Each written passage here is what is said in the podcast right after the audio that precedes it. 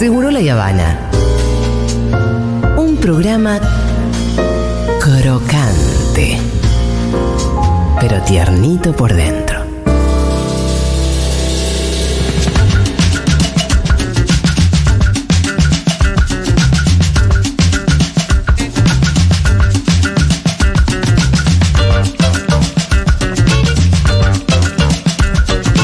Bueno, Fede, momento de mm, tu columna. Sí. No había tanda al final, fue te quise hacer una ahí, una.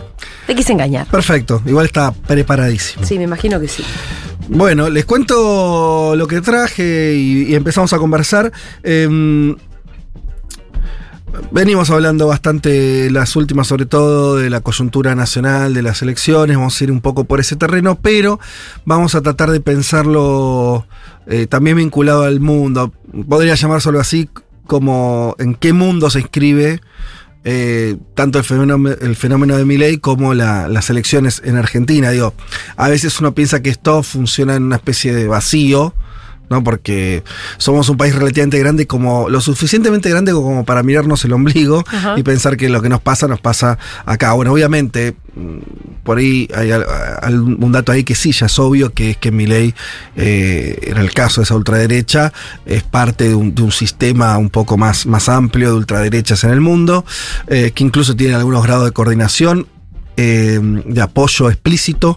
Lo vimos esta semana, bueno, hace un poquito salió un video de, de uno de los hijos de Bolsonaro, de Eduardo Bolsonaro, apoyando explícitamente Con un muñequito. explícitamente a Milei. Eh, sabemos que está la- hay figuras ligadas al trampismo también muy fuerte. Bueno, este, pero vamos a tratar de profundizar un poco más. Em, ¿Qué es lo que sabemos? También porque lo hablamos bastante en esta columna, que el proyecto de Milei, si lo tenemos que, que pensar así mm, muy sucintamente, se sigue basando en dos, dos preceptos, ¿no? Dolarización y em, disciplinamiento social. Vamos a tratar de meter la lupa, porque ahí hay cosas también que algunas que son más de objetivos, lo podríamos llamar estratégicos, y otras que son eh, eh, herramientas tácticas para lograr esos objetivos. No es exactamente todo lo mismo. Yo insisto con esta idea que, que el proyecto de dolarización se asemeja bastante a lo que podría ser un objetivo fundamental, Sí. Básicamente porque eso elimina, termina con una discusión que la Argentina lleva casi un siglo. El famoso péndulo argentino, eh, que dicho muy a lo bestia, eh, implica que en nuestro país hay procesos que se van sucediendo de procesos de distribución del ingreso, procesos de concentración, procesos de crecimiento del país en términos de producción eh, de su mercado interno, de su producción industrial y demás, y procesos de eh, todo lo contrario, de extranjerización, de achicamiento del país, ¿no? Es un péndulo que venimos teniendo eh, desde hace muchas, muchas Y décadas. también en la distribución, ¿no? Claro. Siempre. Ahora, eso es lo que eso es lo que se terminaría. Yo insisto, con el nivel de gravedad que tiene. No hay más discusión. El proceso de dolarización elimina esa variable. Entonces termina el péndulo. Vas a estar discutiendo otras cosas. Em, entonces ahí me parece que hay claramente un objetivo y si... ¿Por qué, por qué la dolarización elimina el péndulo? Porque, Explícalo porque elimina. técnicamente. No, porque elimina básicamente la- una parte de la soberanía. Eh, la soberanía se compone de muchas cuestiones, la soberanía política, la soberanía económica, se compone de una, una serie de, de, este, de facultades que los países tienen. Mm, Al no tener más moneda, vos eliminás una, una parte considerable de eh, la soberanía como estatal. Por eso en general los países tienen moneda. Esto esto es como diciendo, Sí. explicar lo obvio todo el tiempo, pero son pocos los países que no tienen moneda. ¿Por qué? Pero la gente no está visualizando todo eso que vos estás diciendo. No, Bueno, eh, no, es tan fácil de entender. Digo, no es, es obvio, pero no es instintivo. ¿Viste? Sí, sí. Cuando tenés muchos años que te comen el cerebro no es instintivo. La verdad, un país tiene moneda es casi. ¿Qué decir? Digo, no existe Sí, casi los países eso, sin moneda. Que vos tengas ¿sí? una moneda permite que, eh, que los gobiernos puedan tomar de- decisiones de cómo distribuirla, de dónde cobrar, de dónde sacar para poner Sí, acá, de todo poner, eso, todo poner eso puede ser más, com- Todo Sí. eso puede ser más complejo de entender, pero la verdad que la idea de país igual a moneda es, es como la, tener una bandera, ¿no? Es, Sí, es sí. casi igual. El tema es que hay un desprecio ya muy fuerte por la moneda porque se la ha visto devaluarse durante muchos años, ¿no? Primero con el austral y ahora con el peso. Por supuesto, razones, Primero digo por hablar de las últimas. razones hay varias, pero, pero, pero bueno, ahí hay por eso hay un objetivo, ahí se termina. eh, la búsqueda es eliminar una, un tipo de discusión. La otra, eh, este. Y, uno con eso, por eso la dolarización es, es también, cuando lo hablamos acá hace un mes, un mes y pico, en, esta columna, dijimos, hablamos de la 3, eh, de la triple M, donde estaba Milei, llevando adelante este proyecto ahora, pero que también estaba Macri, que no casualmente lo apoyaba, y atrás de eso estaba Menem. En las últimas semanas eso se evidenció más porque aparecieron de manera más clara eh, los vínculos con una serie de exfuncionarios del gobierno de Menem que ahora eh, mm, apoyan a Milei. No lo apoyan a Milei porque, porque es loco o por la motosierra, sino porque tiene un proyecto que es el mismo que tenía Menem. Entonces, ahí hay una, una- un, un eje. Em, el otro, que por eso es un poco más nuevo, eh, y que es más bien táctico, pero hace, pero tiene bastante que ver con el objetivo final que acabamos de decir, es esto que yo dije como eh, eh, esta idea de, los palos, de- del disciplinamiento. ¿Por qué? Bueno, ¿por qué apareció Villarruel? ¿No? ¿Por qué? Es esa, impronta militar. Eh, porque evidentemente acá hay algo que también por ahí no lo, lo de vista. Una, desde el retorno democrático para acá, pasaron, hubo, mm, cambió mucho el país. Pero una, una cosa que cambió fuertemente es que los militares dejaron de ser los árbitros en este país. Durante todo el siglo XX, digo prácticamente todo el siglo XX, desde el 30 en adelante, los militares funcionaron como el límite, como eh, la, sali- la salida de emergencia frente a coyunturas políticas que a, la elite, sobre todo, no le podía no gustarle. Tocaban el botón, aparecían los militares, golpe de Estado y se reordenaba la cosa. Eso, eso dejó de estar en el, en el menú de opciones a partir del 83. ¿Por qué dejó de estar en el menú de opciones del 83? Porque los militares se deslegitimaron completamente. No pudieron cumplir más la función de decir, como ellos se autodenominaban, la reserva moral de la nación. Claro, genocidio mediante. Y guerra de Malvinas. Claro. Y so- te- Sobre y- todo, ¿no? Guerra de Malvinas, guerra de Malvinas y genocidio. Te- Sí, p- sí, total. pondría eso- ese componente. Y, y, perdón, y crisis económica. Sí, Entonces, claro. tres cosas. Eh, la dictadura militar como, como hecho represivo, lo que vos decías, como genocidio, la derrota vergonzosa de Malvinas, y, y son no, no solamente el resultado de la idea de derrota, sino cómo perdiste, ¿no? Perdiste 20 a 0 y dando lástima. Y, eh, y la crisis económica de, ese, de ese gobierno se sale muy mal, ¿no? Hay un desastre económico. Entonces, lo- los militares perdieron eso. Lo perdieron. Después vino Menem, los terminó de financiar, le sacó el servicio militar obligatorio. Después, antes vino el juicio de la justa de, Alfonsín en los albores de la democracia. Después hubo esos años de, de- de impunidad. Y después, además, tuvieron que, en los últimos 20 años, dar cuenta de la justicia de lo que habían hecho. Bueno, los milicos quedaron. Ahora, ese, ¿por qué el retorno? Ya sabemos, esto se dijo acá, no lo voy a decirlo, Villarroel no es una búsqueda de eh, reivindicar a algunas víctimas de, eh, de las acciones de, de- de, este, cometidas por organizaciones armadas en los 70. No ese es el objetivo, el objetivo es volver a poner a los militares en un lugar de legitimidad que no tienen y que en muchos otros países casi todos tienen. En Argentina no. ¿Y eso por qué es relevante? Bueno, porque si vos vas a dolarizar, si vos vas a construir un país donde vas a volver a tener un montón de excluidos, vos necesitas que eso alguien lo ordene. Vos necesitas, en última instancia, tener un poder que diga hasta acá. Y eso no es un, biribiri. En cualquiera de nuestros países latinoamericanos, pero también los países del primer mundo, los militares y las fuerzas de seguridad en un sentido más amplio funcionan realmente como un hasta acá llegaste. Sí, al pueblo. Por, por siempre, por supuesto. Hasta acá llegaste. En Argentina, y esto es algo que, que también deberíamos sentirnos orgullosos, venimos intentando resolver nuestros problemas políticos sin eso. ¿No? En Argentina no existe que, eh, por lo menos hasta ahora, que un militar le diga a un político qué tiene que hacer, no existe. Eh, no los escucha nadie. No, no sabemos ni quiénes son. No sabemos ni quiénes son. No sabemos quién es el juegan, jefe no de la juegan. Y no fue Armada. gratuita la represión de diciembre de 2001.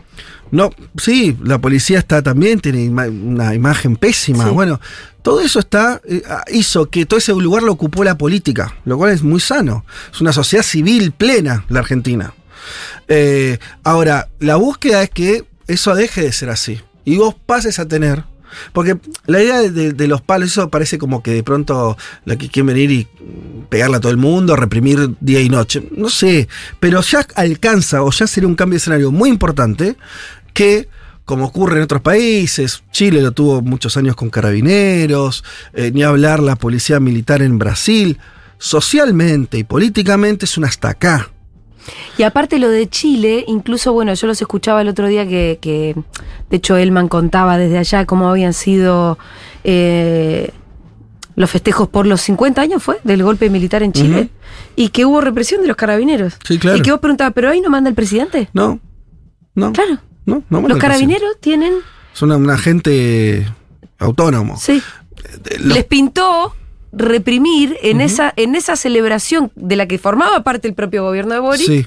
y lo, lo y pudieron hacer Total. por una autonomía que mm, Sí, eh, bueno, en, en Bolivia Sí. fueron eh, muy centrales a la hora de eh, el golpe de. Estado de Evo Morales. Por más que no fue solamente militar ni principalmente militar, jugaron su carta ahí. En Brasil, yo te insistía, los militares tuvieron, empezaron a ocupar ministerios, ocuparon un lugar en la política muy importante. ¿sí? Em, pero yo te insisto, si vos, si acá se está yendo un modelo de dol- dolarización, de cercenamiento de la soberanía monetaria, que va a implicar necesariamente, esto lo vimos con el Menem, eh, no hay otra, eh, un aumento, por ejemplo, del desempleo, que en Argentina no hay. Eh, vos vas a tener entonces ahí una situación que controlar, que gestionar del punto de vista de, este, de, la- de lo represivo. Em, entonces me parece que eso es un poco lo que em, lo que se juega acá con, este, con la cuestión de, de Milei. Ahora bien, hasta ahora lo que habría que detectar, y volviendo un poco ahora a lo internacional que hablábamos, es qué características tiene esta ultraderecha comparada con otras, ¿no? Por supuesto que hay lazos, lo dijimos, ya lo dijimos. Esos lazos existen, son lazos este, de apoyo, de coordinación y demás. Eso no quiere decir que sea todo igual. Cada bicho es distinto. ¿Sí? Y te diría, Trump no es lo mismo que Bolsonaro tampoco, ni Giorgia Meloni es lo mismo que Vox, ni Milley es lo mismo que todos ellos. Por supuesto que tienen eh, algunos parámetros en común y sobre todo se ven a sí mismos, lo cual es muy importante como parte de un mismo proceso y por eso se apoyan tanto. Em, algo que ya dijimos acá, una primera dif- diferencia para entender. En muchos de esos países, prácticamente todos, salvo el caso argentino, que acabo de nombrar, los nacionalismos en esos países son excluyentes. En Argentina lo dijimos ya en una columna anterior, cuando hablábamos del peronismo, y yo lo caracterizaba como un nacionalismo progresista al peronismo. Eh, los países, estos países tienen nacionalismos que son excluyentes. ¿Qué que son excluyentes? Bueno, que cumplen una serie de variables. Primero, son eh, excluyentes en el sentido de los que no son de esa nacionalidad, en general son muy reactivos, ¿no? El caso de Trump con los eh, inmigrantes, pero también el caso de, de todas las ultraderechas europeas, para poner un caso. Pero también son reaccionarios en lo social, son todos guardianes de las élites de, en términos económicos, ¿no? Eh, Trump le bajó impuestos a los más ricos eh, y podríamos seguir con los ejemplos en ese sentido. Ahora, cuando decimos que hay una diferencia importante, el tema es que son eh, un tipo de nacionalismo, es que, y te voy a nombrar ahí dos casos, el de Trump y el de Meloni, por ejemplo, en Italia, son derechas que buscan que sus países sean más importantes en el ámbito internacional. Y esa es parte de su, una parte muy importante de su narrativa a la hora de ir a buscar el voto ciudadano. Yo voy a representar este, a este país y lo voy a hacer más poderoso, Claro. no más débil.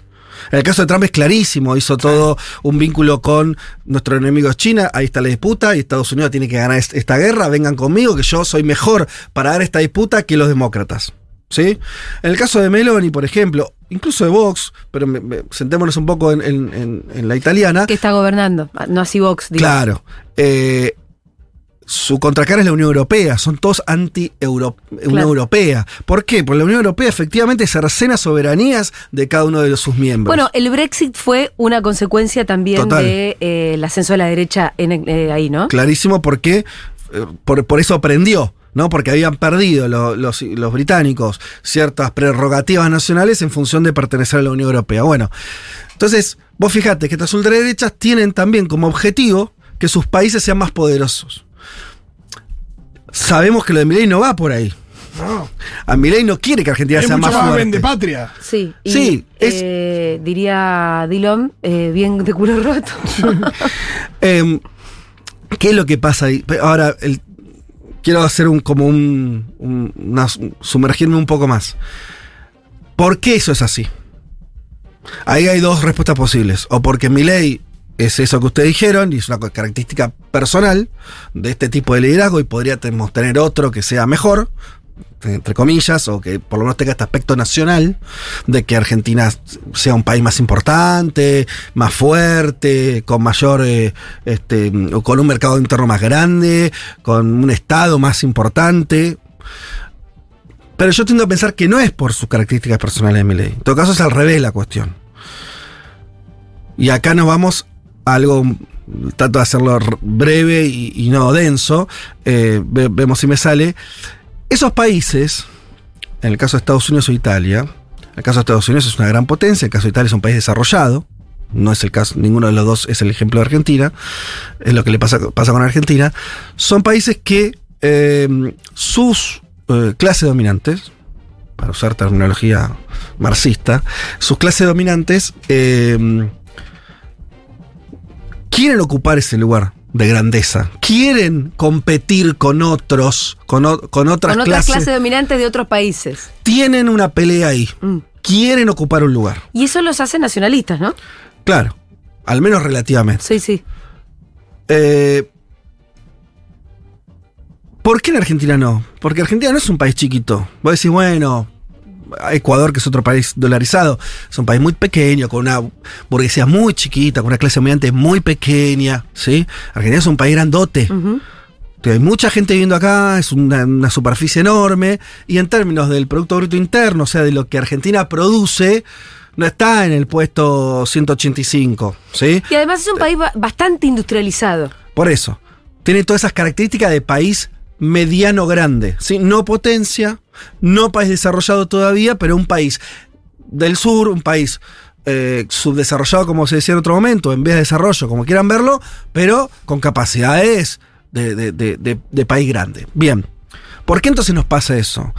¿Por qué tenemos un liderazgo de ultraderecha con estas características? Y a mí me parece que lo que sí es distinto, y esto es, algo que se discute también eh, en mi verdad relativa, eh, intento anclarla en la historia, es que justamente nuestros sectores dominantes son sectores eh, que responden, que se vinculan bien con, con una ultraderecha al estilo Milley o una derecha también bastante extrema al estilo Macri.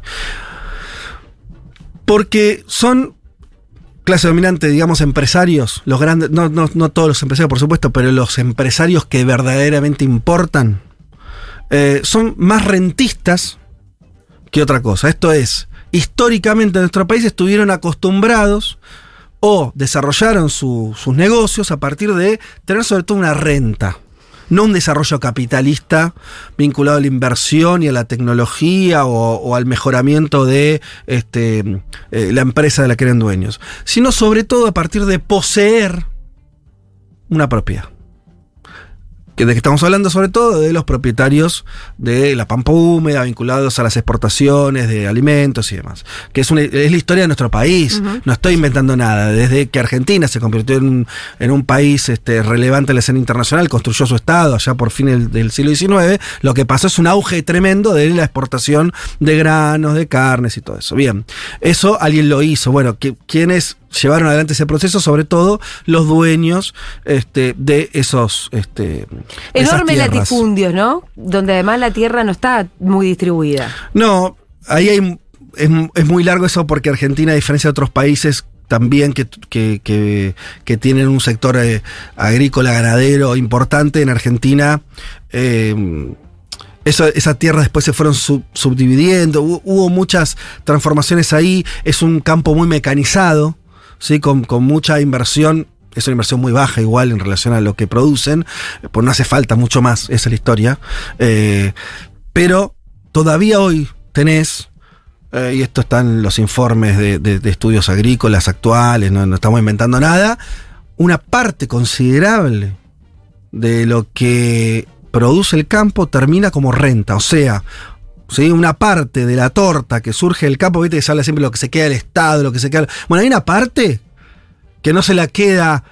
eh, que no es ganancia capitalista, que es renta, ¿sí? Que es el derecho que yo tengo por poseer algo. De hecho, un dato interesante, ¿vieron que siempre se dice que, ¿cómo puede ser que cuando eh, el campo habla de sus derechos y yo qué sé, surjan apoyos de sectores medios altos urbanos, que no tienen tierras, que tienen un balcón y una así. Bueno, no tenemos acá también en los sectores medios altos, ¿sí? ¿Cómo ahorran esos medios altos? Con inversión inmobiliaria, que es renta. El famoso, ¿no? Alquila un departamentito de dos ambientes o tres departamentos, lo que sea. Es renta eso. No hay ningún, o sea, no te están premiando porque sos un buen empresario, solamente que tenés una propiedad y eso te da una ganancia. Es el mismo esquema que el campo. A otra Tal vez, escala. Otra escala, claro. Claro, pero tal vez haya ahí un vaso comunicante de, de- de cierta empatía, de entender el funcionamiento. Ahora, lo que hay que decir es que eso no es capitalismo. Eso no es desarrollo, eso no lleva a ningún desarrollo. Sigamos con la película. Si esto es así, eh, quien posee una renta, en general está menos proclive. de- lo digo más fácil. ¿Para qué necesita un país grande? Vos lo que necesitas es que te preserve la propiedad de esa renta, ¿no? Que nadie te discuta eso Sí. que el Estado te cobre la menor cantidad de impuestos sobre esa renta, por supuesto. Y después hay un detalle no menor. Cuando vos tenés una renta, una empresa te esa renta, si ese mm, empresario no está acostumbrado o no está en su ADN a agarrar esa guita e invertirla en una fábrica de lo que sea, ¿qué hace con la guita? Se la guarda, se la lleva. Al lugar más seguro posible, que en general no es el país, sino es una, un lugar. O sea, vos tenés ahí medio el, el- el recorrido, pero no tanto en términos de que sean malos o buenos, sino de cómo está armado este país. Entonces tal vez no sea tan extraño que vos te encuentres, volviendo a mi ley, con una representación de ultraderecha, porque si, si, que- si querés el clima de época, pero donde esté muy claro cuáles son esos intereses que está defendiendo mi ley. Son estos que estamos hablando. Sí, la propiedad es lo que más habla. Habla mucho de la propiedad, que el Estado sea lo más chico posible. Trump no habla que el Estado sea lo más chico posible. No sé si me entiende lo que estoy diciendo. No va por ahí la historieta. Que el Estado sea lo más chico posible es cuando, no te, cuando decís esto me está molestando nada más. Sí, Y si y vos- habla más de libertad para hacer negocios, no que no me saquen lo que tengo. Sí. Ahora, no, eh, parece bastante lógico, dada esta conformación de, de clase dominante que tenemos nosotros, que haya un subproducto político con estas características. Eh, y también muestra... Pasa que los representantes de eso era el macrismo hasta ahora. Bueno, ahí sí, ahí tenés un recambio, ¿no? Mm. Pero vos fíjate los problemas del ma- macrismo cuando empiezan. El día uno cuando se ve obligado a bajar las retenciones. Eh, Por ahí hay que decirlo de vuelta, pero las retenciones de este país afectan a- al 0,5% de la población. En realidad, si lo mirás desde el otro lado, sí, en tanto que si vos no tenés ese mecanismo, los precios de los alimentos adentro te suben. Claro, Entonces sí digo- afectan a la población. No, bueno, está bien. Vos Digo, decís el cobro de. No, no, el no, el- cobro el, de eso. beneficio de Sí, bajar claro, las claro. retenciones, y, eh, eh, ¿entendés? O sea, es cualquier gobierno sensato trataría de cobrar lo más que pueda porque estás afectando a muy poquito y con eso el Estado puede hacer cosas distintas. Bien, Sí. es lógico, a lo que voy volviendo, hay un link entre qué tipo de sectores dominantes tenemos construidos históricamente en este país con lo que pasa después en la política. No es que eso... Y de hecho, la contracara de eso es esa famosa frase, ¿por qué los empresarios no votan al peronismo si con los empresarios la Argentina crece? Porque a estos empresarios de que estamos hablando, esta, este ADN empresarial rentístico argentino, no le interesa que Argentina crezca. De hecho, es hasta una molestia tener un país grande. Porque evidentemente un país grande va a cobrarte más impuestos, un país grande va a tener, eh, va a más- invertir más en educación. real, sí, claro. Una cosa, porque además esos empresarios no tienen que ir a competir con nadie en el mundo, ¿eh? El chiste de la renta, de nuestro, de lo que producimos acá al menos, es que eso se coloca. Lo único que varía si, te, si en No, Chicago eh, ¿cuán vale alto- 5, 3 o Sí, 2. ¿Y cuán alto tenés los costos? Entonces, ahí No está. ahí, no, sí. ahí aparece la retención. Digo, Claro. ¿cuál es tu margen? A eso voy. Sí, pero cuando es renta, ese margen no está dado, esto es más largo, pero no está ni siquiera dado por lo que pasa. La renta se cobra, de vuelta, alquiler. ¿A vos te importa si, a vos, el que tiene un, tenga una casa que alquila, un departamento, no te, eh, en términos fríos, no te importa si el que la alquila ahí le va bien, mal, podés esperar que le vaya bien, pero por vos el, alquiler lo cobrás, ¿no es cierto? Acá es lo mismo. Entonces, hay algo ahí eh, que me parece que está bueno para, para entender también por qué nos pasan este tipo de cosas eh, y también lo que hay que cambiar. Porque un país así es difícil de funcionar. Sí. Es algo que por ahí, yo creo que ni Cristina tampoco se mete tanto cuando se habla de lo bimonetario y eso. Bueno, el problema de, de todo eso es este. Es que eh, tenemos una clase dominante que acumula de esta manera, que no tiene una tendencia a invertir eso en términos productivos, que tiene tendencia o a gastarlo o a sacarlo. ¿Por qué? ¿Porque son malos? No, porque si así ganan la guita. Si no están ganando la guita en base a invertir, que sería el fenómeno capitalista. De hecho, es lo que pasa en un país como Estados Unidos. ¿sí? Los empresarios en general, en general, también hay monopolios, hay, pasan un montón de cosas, ganan a partir de, de una situación De no rentística. Acá eso no pasa. Nada, yo quería contar esto para, me parece que, que puede servir para seguir pensando lo que pasa con Milei, lo que pasa con la ultraderecha argentina, en la ausencia de lo nacional, que esto termina en la, en, el- en la, en la estupidez de Marra, pero esa estupidez de Marra ancla en un lugar. ¿Por qué un tipo así, eh, no, no que saque votos, porque eso es un fenómeno mm, coyuntural de lo que nos está ocurriendo ahora, ¿no? Pero que sea expresión. Que no haya un veto del sistema, alguien que dice, no, yo soy español, no sé, cual- cualquier cosa. El problema, el problema son que eh, eh, tenemos que pedirle. Bueno, eh, hay otro link, ¿no? Ustedes, cuando yo vi lo de Marra me acordé de lo de Macri. Sí, el querido rey. En, Vos en- te das cuenta que no hay, no son furcios. no, en el, en el informe duro de Mar lo pusieron. Eh, entonces hay algo ahí que funciona como, como sistema, que me parece de vuelta que tiene una traducción material con eh, cómo está conformada la economía argentina que tiene estos, estos problemas. Muchas gracias, Fede Vázquez, impecable la Gracias. columna, como siempre.